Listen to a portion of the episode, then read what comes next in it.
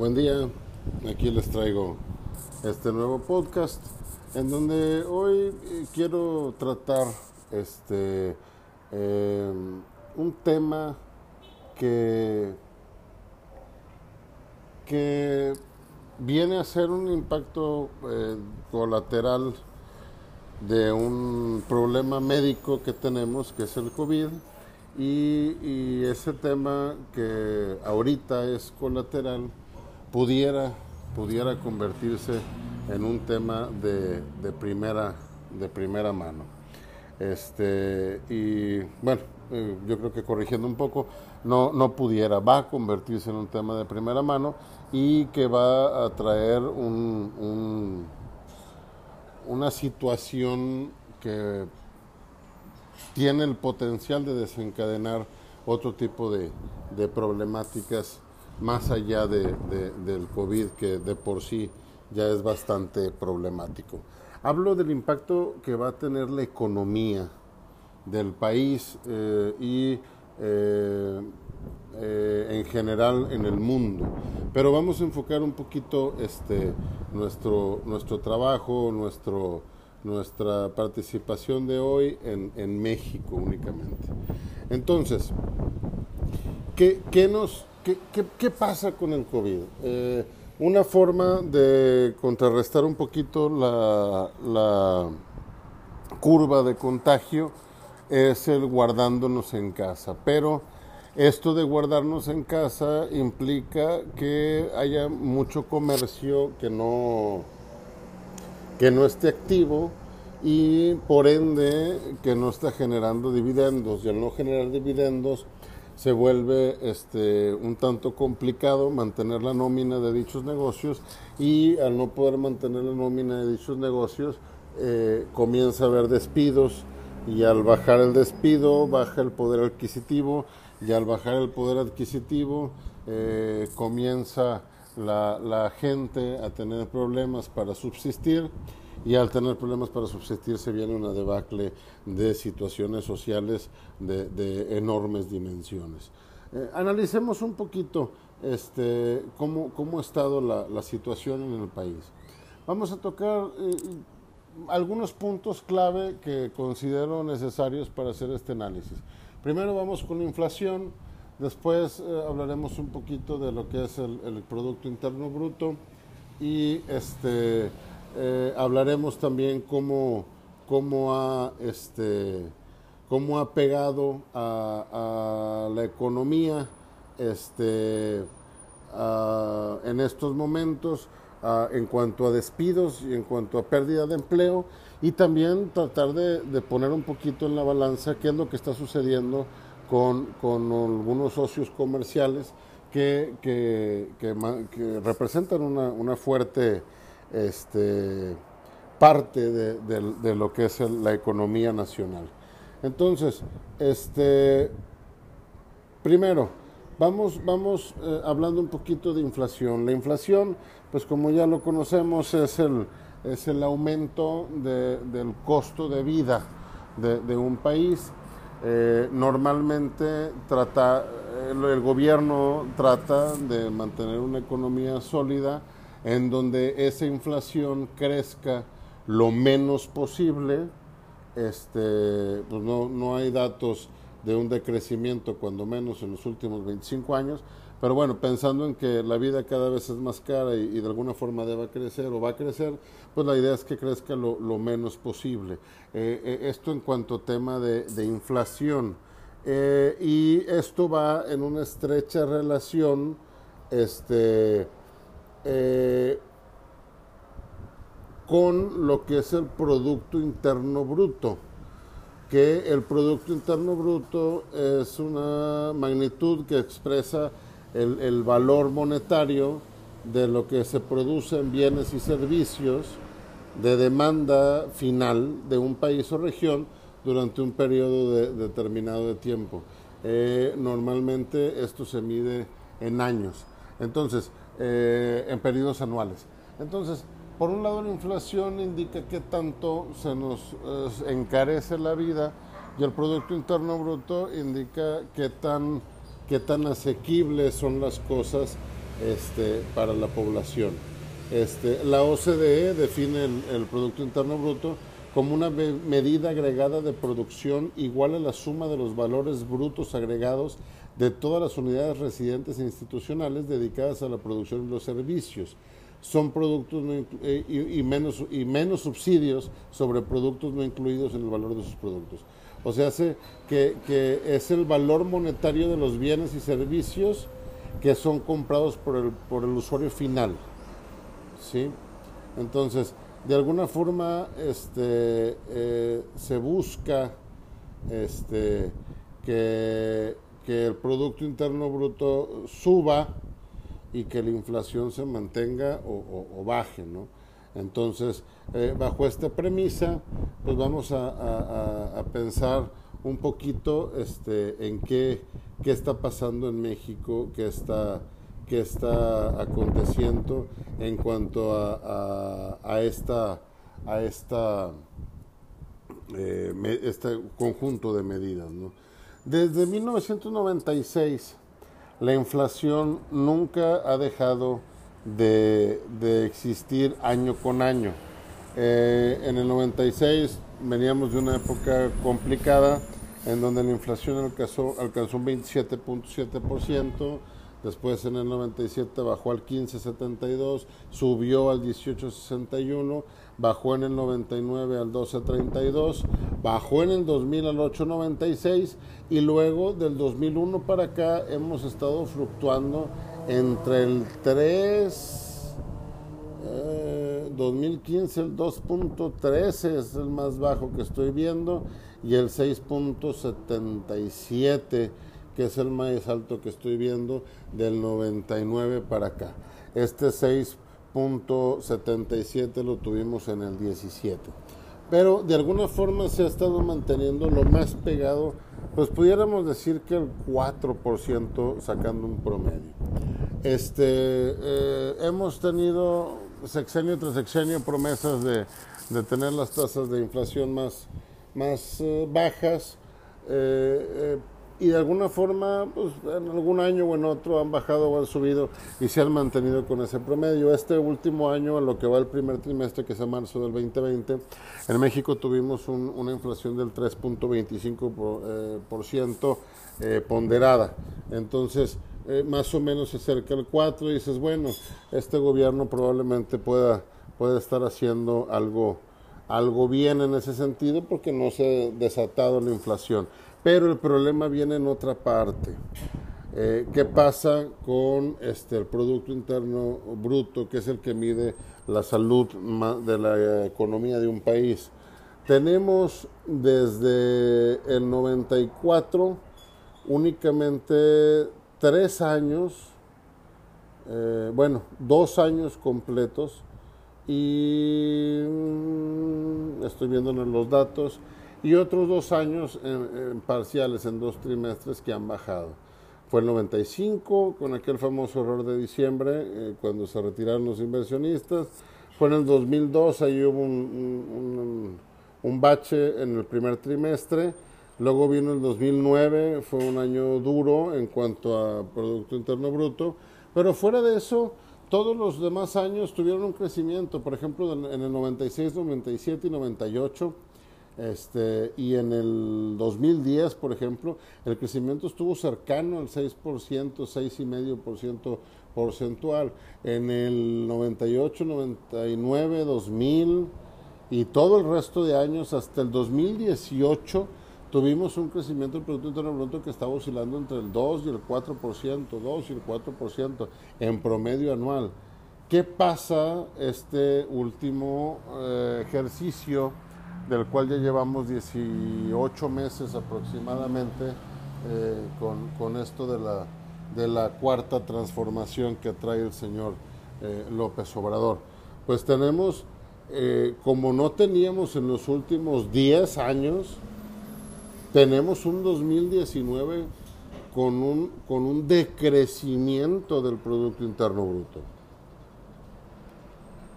Y, y, y, estas son cifras reales. De alguna forma, eh, pues se nos hace llegar información diciendo que, que, la situación está bien, que el país está fuerte, que está sano, que la economía tiene herramientas, pero la verdad yo no veo eh, a, números eh, serios, yo no veo eh, esa, esa bonanza y ese crecimiento. Digo, la cifra del Producto Interno Bruto lo dice. Y, y, pudieras decir, bueno, se mantuvo la inflación, sí, pero no puede haber un beneficio sí, de, de, un no crecimiento o un mantenimiento de inflación cuando el Producto Interno Bruto se te viene abajo.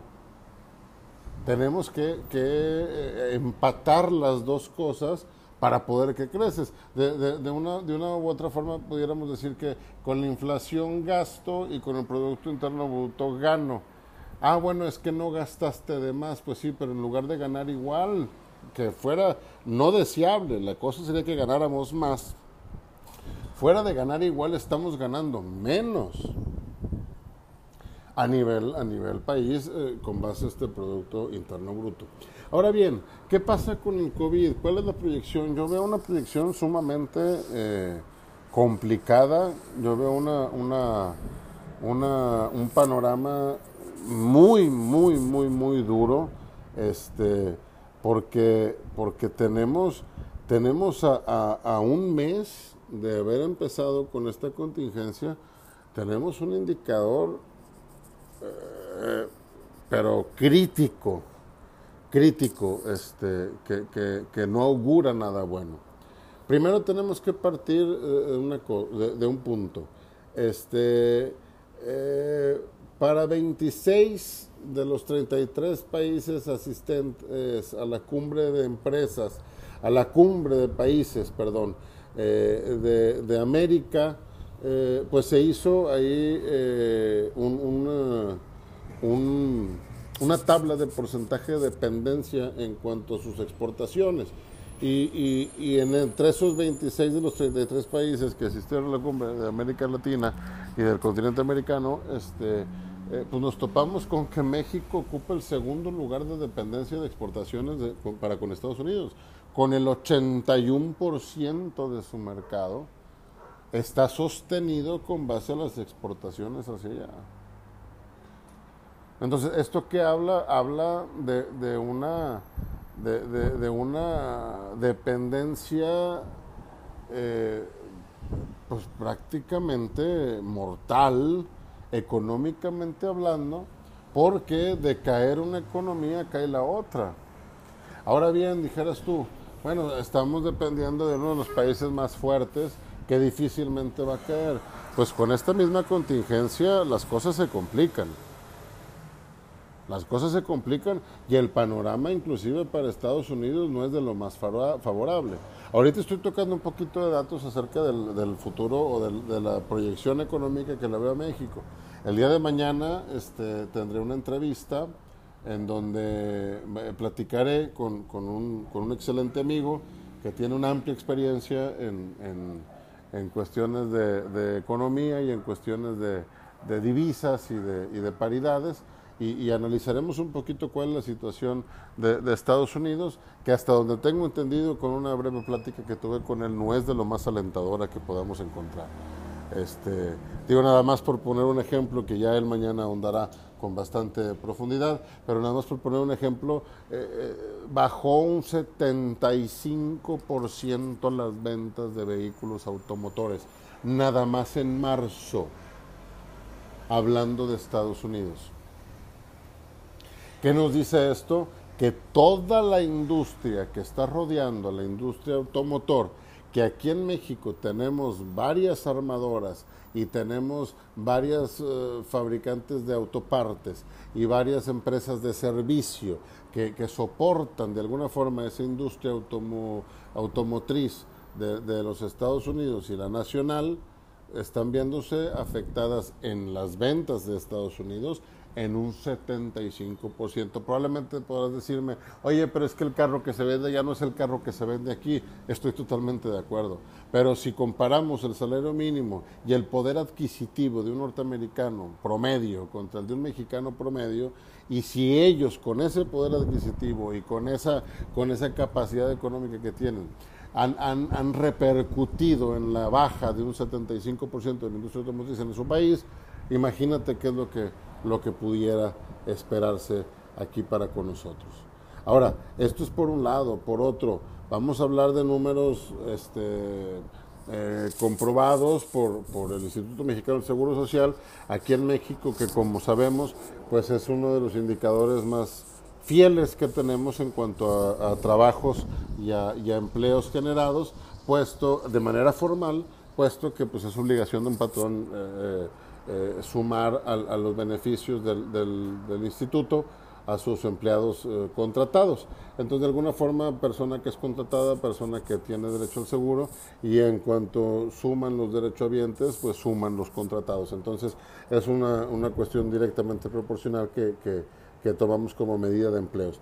Y, con eso nos topamos que, por poner un dato este, eh, como marco de referencia, de acuerdo con el Instituto Mexicano de Seguro Social, durante el 2019 se generaron 342.077 puestos de trabajo en el país. Repito, 342.077 puestos de trabajo en el país. Pues durante 2019 tenemos, vamos a cerrarlo, 340 mil este, trabajos más formales. ¿Qué pasa eh, este año del 13 de marzo al 6 de abril? Ojo, fíjense lo, que fíjense lo que estoy diciendo. Del 13 de marzo hasta el 6 de abril. Es menos de un mes, un poquito más de tres semanas que es lo que lleva la contingencia eh, eh, a, todo lo que da aquí en el país. En ese mes, o en esa fracción de mes, se han perdido en México 346.878 empleos.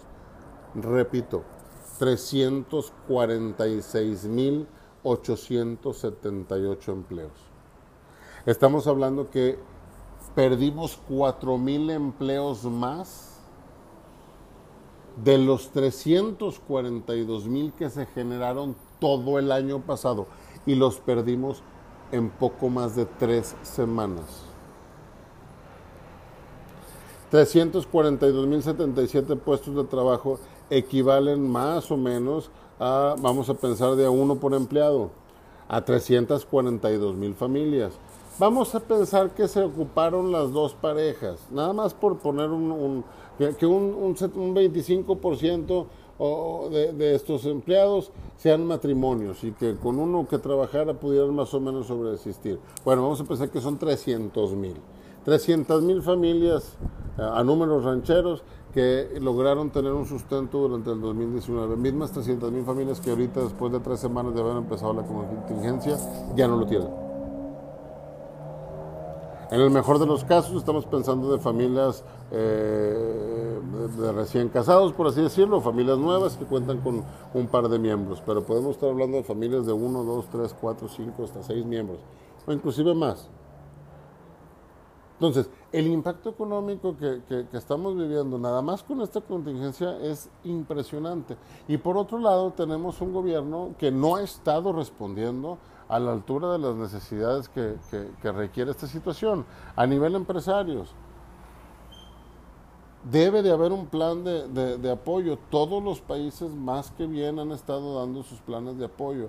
Han, han, estado brindando planes que van desde el 7, 8% hasta el 30, 35% de condonaciones de impuestos, de plazos para pagos, de créditos, de líneas de, de, crédito, crediticias, de, de beneficios de, etcétera, etcétera. ¿Para qué? Para que la empresa no me pagues ahorita los impuestos, los págalos después, ahorita no despidas a tus empleados. ¿Sabes que Ahorita, como estamos bajando, pues trata de mandar a los empleados a su casa, pero trata de solventar eh, eh, eh, sus pagos y yo por lo pronto como gobierno te soporto un poquito la cuestión fiscal. Oye, no estamos pudiendo hacer obra pública, no estamos pudiendo avanzar como se, va en un ritmo normal, pues tampoco te voy a pedir a ti que, que respondas a todo. Vamos acomodando las cosas y poco a poco va saliendo adelante. Pero aquí en México no se ha dado eso. Hemos tenido algunas acciones que, que, no digo que sean malas, pero pues no, no considero que tengan el mejor enfoque posible. Ayudar a los ancianos, ayudar a los alumnos, ayudar a la gente que, que, tiene sus pensiones, que instauró, ok, está bien, estás dando un apoyo económico, pero por otro lado no estás soportando las empresas. las empresas de alguna forma son, son el, el, bastión en donde se sujeta la economía a nivel nacional prácticamente de cualquier país y esa empresa normalmente está afincada en la clase media. Y esa clase media es la que siempre ha estado recibiendo los impactos, la que siempre ha estado amortiguando. ¿Por? Pues la que, es la que tiene eh, la menor cantidad de, concesiones a nivel tributario de impuestos, es la que más se le persigue mediante Hacienda, es la que más se le exige y por otro lado es la que genera. No digo que la clase alta o la clase baja no genere, pero el grueso de la población, al menos en México, se encuentra clase mediando por decirlo de alguna manera.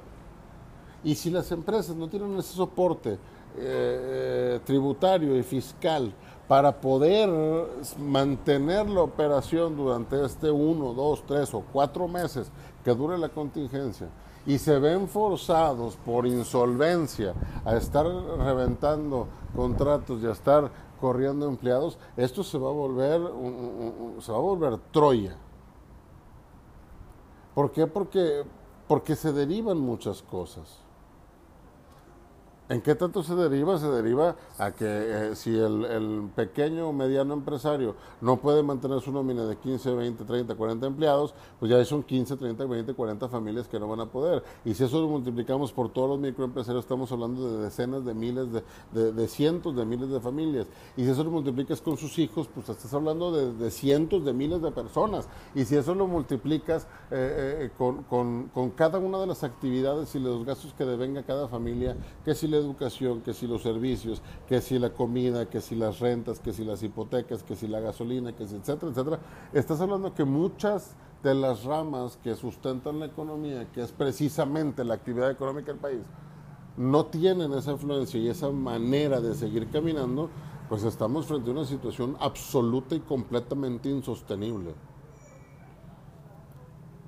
Da la impresión de que, de que eh, en México la lentitud y la impertinencia de las decisiones tomadas pareciera que, se quiere someter al pueblo a una desgracia tal que, que, quebrándoles el espíritu logres dominarlos de la forma que se te antoje. Pero discúlpenme, no es por ahí. No es por ahí. La idea es que exista un balance eh, en cuanto a quién gana y quién pierde para que socialmente esto se pueda sostener. ¿Qué se necesitan estímulos fiscales para empresas? ¿Qué se necesita? Que se suspendan algunas de las actividades gubernamentales que, que, no son de primera necesidad ahorita, que no son de importancia y que se destine ese dinero a la medicina, al, equipo médico, a esas enfermeras, a esos médicos que se están partiendo el alma todos los santos días tratando de solventar esta pandemia que nos aqueja. ¿Qué se necesita? Que se apoye la educación. ¿Qué se necesita? Que se deje de gastar en tonterías, que se deje de, de, pensar en falsas soberbias y en alimentar egos y se dedique el esfuerzo y el dinero a administrarlo de la mejor forma posible para que esto sea lo menos eh, catastrófico eh, eh, posible. 342 mil empleos generados en todo el 2019, 346 mil perdidos en tres semanas. 81% de nuestra economía basada en las exportaciones a Estados Unidos. Mañana vamos a ver cómo está pintando la cosa por allá. Pero con esos datos no se ocupa ser un genio para saber que estamos haciendo las cosas mal. Y digo, estamos siendo un poco solidarios con las decisiones de gobierno porque mientras no haya un movimiento social de tal peso que tome la rienda del gobierno y levantemos la mano y digamos, ¿sabes qué? Esto así no funciona y vamos a poner a alguien que, que, tome decisiones un poco más acertadas o mucho más acertadas, por eso digo, no estamos haciendo. Pero mm, yo creo que que lo que se ha ido logrando en cuanto a esta pandemia en, eh, en, cuanto a lo médico, a contener la enfermedad, a no propagarla y demás, las decisiones que se han tomado de mandar a los niños a la casa, de que no estén asistiendo a la escuela, las decisiones que se han tomado de que los negocios sigan abiertos, pero tomen distancia y usen antibacterial y, y, y pónganse tapabocas y demás, eh, eh, es, es, es iniciativa estatal movida por la sociedad. Digo, qué, maravilla que, México tenga esa capacidad de organización para poder salir adelante de, problemas como este, o tratar de salir adelante de problemas como este, pero qué tristeza que no tengamos una cabeza que promueva ese salir adelante de este tipo de situaciones. Pero bueno, Regresando un poquito a, la reflexión de lo económico y tratando de cerrar este tema, la situación se ve muy complicada, muy, muy complicada, son demasiados los empleos que se han perdido en muy poco tiempo, es prácticamente nula la respuesta fiscal que ha tenido el gobierno para apoyar a las empresas, este, el dólar alcanzó un máximo histórico, alcanzando prácticamente los 26 pesos hace 24 o 36 horas debido a esta desestabilización y, y, no es que quiera ser pesimista, pero las cosas se van a poner feas en el sentido de que esto apenas comienza. No tenemos todavía para cuándo se levante la cuarentena, no tenemos todavía para cuándo esto se vaya a controlar, no tenemos para cuándo llegue una vacuna, no tenemos para cuándo vayamos a poder aplastar completamente esta curva de enfermos. Estamos trabajando bajo estimados, pero no tenemos nada cierto. ¿Qué es lo que hay que hacer? Encomendarse a, Dios con todas sus fuerzas, exigir lo que tenemos que exigir como ciudadanos al gobierno, empujar a que se hagan y se tomen las decisiones correctas y por otro lado ser muy administrados, ser muy conscientes y también ser lo más pacíficos posibles. Recuerden que ante la necesidad se despiertan dos cosas. Se despierta la inventiva y se despierta la violencia. Tratemos que todo lo que se despierte en nosotros sea por el lado de la inventiva, tratando de buscar soluciones y no lleguemos a tener escenarios en donde nos estemos violentando. Los dejo con este podcast. Este, y si Dios permite, mañana continuaremos con la segunda parte, tratando de analizar un poquito este tema viéndolo desde el otro lado del, del río Bravo, viéndolo desde, desde Estados Unidos. Muchísimas gracias y que tengan un excelente día. Saludos.